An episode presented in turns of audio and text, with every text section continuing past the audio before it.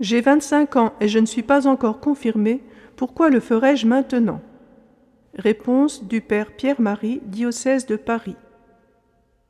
C'était en 1943. Paul avait pour mission de porter un pli en Espagne. Il passa la frontière, c'était l'essentiel. Restait cependant à traverser les Pyrénées, et pour cela il dut recourir à un guide. Cette histoire est une parabole. Il ne suffit pas d'avoir été baptisé pour accomplir sa vie d'homme, car la route est longue et rude. Il faut être accompagné. Ce guide est l'Esprit Saint. Le baptême est une libération, il n'est pas une émancipation.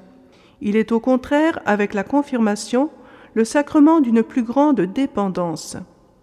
Ce en quoi consiste la liberté, ce n'est plus moi qui vis, c'est le Christ qui vit en moi, écrit Saint Paul.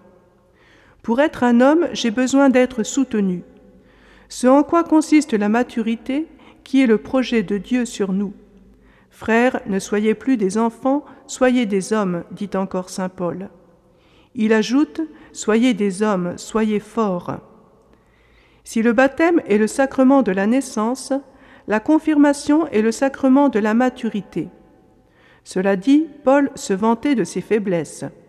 Quand je suis faible, c'est alors que je suis fort.